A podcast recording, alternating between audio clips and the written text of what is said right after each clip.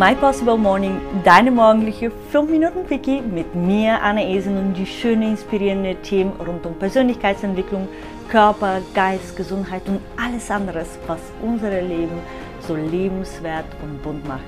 Schön, dass du heute Morgen dabei bist, um eine Dosis Energie zu tanken und die Prise Inspiration von dem heutigen Thema in deinem Tag mitzunehmen. Einen wunderschönen guten Morgen. Ich habe dir gestern in der Podcast-Folge, oh, du hörst, dass meine Stimme noch nicht so ganz da ist, dir geschrieben, dass ich mir nicht sicher bin, ob ich heute Morgen eine Podcast-Folge für dich aufzeichnen kann. Denn ich wusste nicht, wie lange der gestrige Abend laufen würde und wie früh, und jetzt hörst du, ich steige sogar in Aufzug, äh, es gehen würde. Aber ähm, ich merke, ich habe doch ich könnte es doch für ein paar Minuten schaffen. Und das, was ich dir heute mitgeben möchte, ist eine kleine Aufgabe.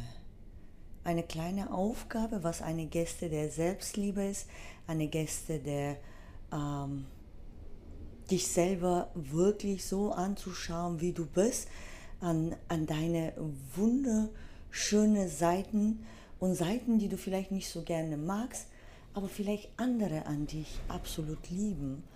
Und zwar, ich möchte dir einfach mal nur eine Sache mitgeben. Schreibe einen Liebesbrief. Schreibe einen Liebesbrief an dich selber und äh, an die Menschen um dich. Äh, sorry, ich werde jetzt, bin gerade so ein bisschen, äh, hier laufe ich durch die Gegend. Ähm, schreibe einen Liebesbrief an dich selber.